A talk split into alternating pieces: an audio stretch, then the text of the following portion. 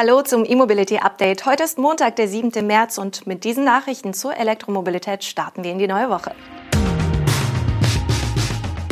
Grünes Licht für Giga Berlin. Panasonic plant wohl Megafactory. Sony und Honda planen Joint Venture. Volvo testet induktives Laden in Göteborg und Katalonien plant Ladeinfrastruktur für E-Boote.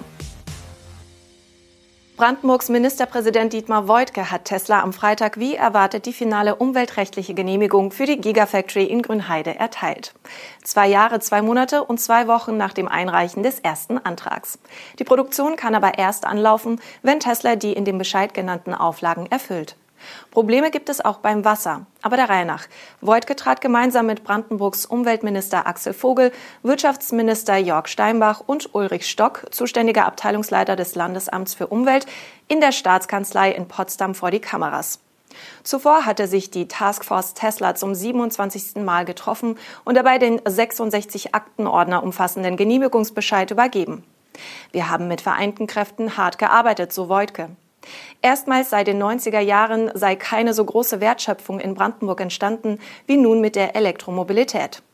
Der Ministerpräsident verwies auch auf die BASF-Anlage in Schwarzheide zur Produktion von Kathodenmaterial und die Pläne von Rocktech Lithium in Guben. Das ist ein kleiner Sonnenschein in schwierigen Zeiten, sagte Voigtke. Auf den 23.000 Seiten des Bescheids sind nun über 400 Auflagen und Bedingungen für den Betrieb festgehalten. Wenn Tesla diese erfüllt, kann die Serienproduktion von Fahrzeugen für den Verkauf anlaufen. Tesla will die entsprechenden Arbeiten und die Vorlage der Pläne binnen zwei Wochen erledigen. Probleme macht derweil noch das Thema Wasser. Ebenfalls am Freitag hat das Verwaltungsgericht Frankfurt-Oder die wasserrechtliche Genehmigung der Fabrik für rechtswidrig und nicht vollziehbar erklärt. Hier muss nun zügig eine Lösung her, damit Tesla die Serienproduktion wirklich zeitnah anfahren kann. Wir bleiben indirekt bei Tesla. Panasonic will in den USA angeblich Land für eine Megafabrik kaufen, um dort die neuen 4680er Zellen für Tesla herzustellen. Das berichtet die japanische Rundfunkgesellschaft NHK. Laut nicht näher spezifizierten Quellen will Panasonic das Land entweder in Oklahoma oder Kansas erwerben und mehrere Milliarden Dollar in den Bau der Fabrik investieren. Genauere Summen werden in dem Bericht nicht genannt. Auch der Zeitplan für Baubeginn und Inbetriebnahme sind noch unklar. Die dort produzierten 4680er Zellen dürften aber an die Tesla-Fabrik in Texas geliefert werden, die von Beginn an auf diesen neuen Zelltyp setzt. Die ersten in Texas gebauten Model Y mit diesen Zellen stehen wohl kurz vor der Auslieferung. Später sollen dort auch der Elektro-Lkw Tesla Semi und der Pickup Cybertruck mit dem größeren Zelltyp gebaut werden. Für die aktuelle Model Y-Produktion nutzt Tesla seine eigene Produktionsanlage für die Batteriezellen im kalifornischen Fremont. Vor einigen Tagen hatte Panasonic bereits angekündigt, in seinem Werk in der japanischen Präfektur Wayakama eine Produktionsanlage für 4680er Zellen zu bauen. Neue Allianz für Elektromobilität in Japan. Sony und Honda wollen gemeinsam Elektroautos produzieren. Ein Joint Venture dafür soll noch in diesem Jahr gegründet werden. Der Verkauf des ersten Elektromodells ist für 2025 geplant. Das neue Unternehmen soll die Entwicklung und den Verkauf des Fahrzeugs übernehmen, wie die beiden japanischen Konzerne mitteilen. Das Fahrzeug selbst werde voraussichtlich von Honda produziert. Derartige Fragen sind aber noch nicht geklärt. Auch finanzielle Details, ein möglicher Unternehmenssitz oder die Frage, wer das Joint Venture leiten wird, sind noch nicht bekannt.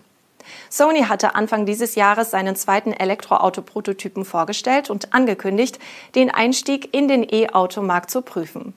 Bei dem Vision SO2 handelt es sich um einen SUV-Ableger der auf der CES 2020 vorgestellten E-Limousine Vision SO1. Beide Modelle nutzen dieselbe E-Mobility und Cloud-Plattform. Der Fokus liegt dabei für Sony primär auf dem Unterhaltungserlebnis im Innenraum mit 5G-Connectivity und Infotainment-Angeboten. Der E-Antrieb ist quasi nur Beiwerk. Sonys zugleich angekündigter Einstieg ins Elektroautogeschäft wird nun wohl, sofern man sich mit Honda endgültig einigt, in dem Joint Venture geschehen. Das noch namenlose Gemeinschaftsunternehmen werde aber selbst keine Werke besitzen und betreiben, heißt es. Die Erwartungen des Autoherstellers an Sony sind hingegen klar.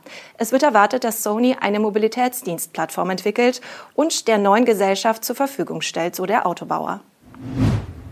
Volvo Cars testet gemeinsam mit Partnern das kabellose Laden von Elektroautos. In Göteborg ist ab sofort eine kleine Taxiflotte mit Fahrzeugen vom Typ XC40 Recharge unterwegs, die mit einer induktiven Ladelösung von Momentum Dynamics ausgestattet sind. Die vom Taxiunternehmen Cap Online eingesetzten E-Autos lassen sich an ausgewählten Stationen ohne Kabel aufladen. Die Erprobungsphase ist auf drei Jahre angelegt. Laut des Leiters der Forschungs- und Entwicklungsabteilung von Volvo erhoffen sich der Autobauer und seine Partner Erkenntnisse zu alternativen Ladeoptionen für zukünftige Elektrofahrzeuge. Während des Testzeitraums wird Volvo Cars regelmäßig Daten sowie Fahrer- und Kundenfeedback sammeln. Die Ladetechnik kommt von Momentum Dynamics und lädt die elektrischen XC40 mit mehr als 40 kW. Der Ladevorgang selbst startet automatisch, sobald das kompatible E-Auto über dem in den Boden eingelassenen Ladepad steht. In Göteborg ist das an einigen Taxiständen der Fall.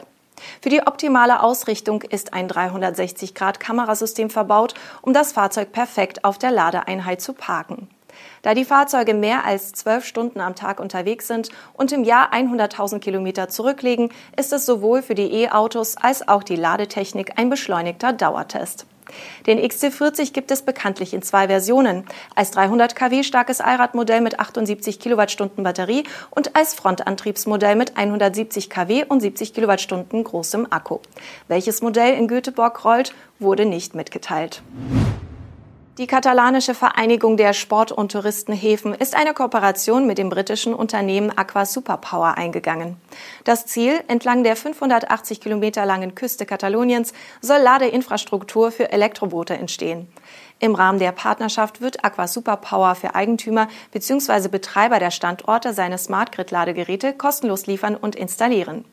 Die Geräte ermöglichen DC-Ladungen mit Leistungen zwischen 25 und 150 kW für private und kommerzielle Elektro- und Hybridboote von Jetskis bis hin zu Passagierfähren.